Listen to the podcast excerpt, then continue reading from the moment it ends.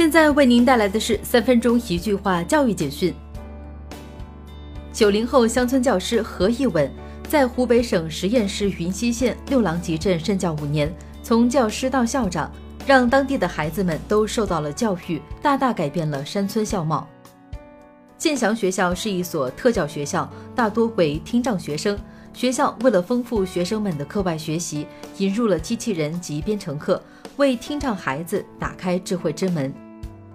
山东大学首次推出国学经典系列慕课，课程涵盖中国古典学术的经、史、子集四部分，旨在强化学生阅读和理解经典典籍的能力。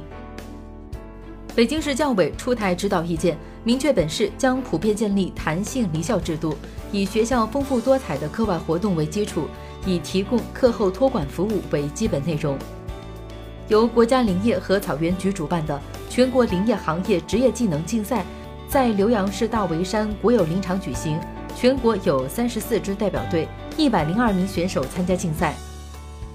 浙江省学生资助管理中心将考入外省高校的经济困难学生纳入高中学校资助统计和调查范畴，将大大减少新贫失学、新学返贫的现象。新时代大学生的法治素养包括坚定的法治理念、完善的法治知识、健全的法治意识、严谨的法治思维、自觉维护社会主义法治文化等。华东师范大学向全体学生开设大学美术通识课，开设中国美术与视觉审美和西方美术与视觉审美两门课程，并同步制作慕课。首届世界语言资源保护大会在湖南长沙开幕，大会主题为“语言多样性对于构建人类命运共同体的作用：语言资源保护应用与推广”。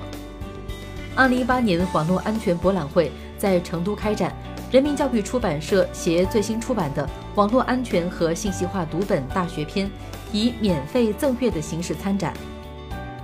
第九届全国中外合作办学年会。在山东省烟台市举行，本届年会同时为中国高等教育学会中外合作办学研究分会第三次学术年会。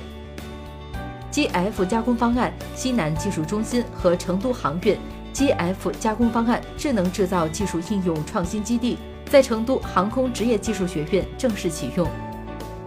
桃李资本创始合伙人张爱志发布了华夏桃李品牌升级战略。桃李资本正式升级为华夏桃李资本集团，原有 FA 业务升级为精品投行。麦斯数学由普一 Talk 联合创始人舒婷创立，完成数千万元人民币 Pre A 轮融资，投资方为联想之星，目标定位于九至十五岁的青少儿群体。阿里巴巴达摩院宣布，将在全球发起数学比赛，四十八小时内寻得最优解的参赛者。获现金奖励的同时，还能得到顶尖数学家周期性指导的机会。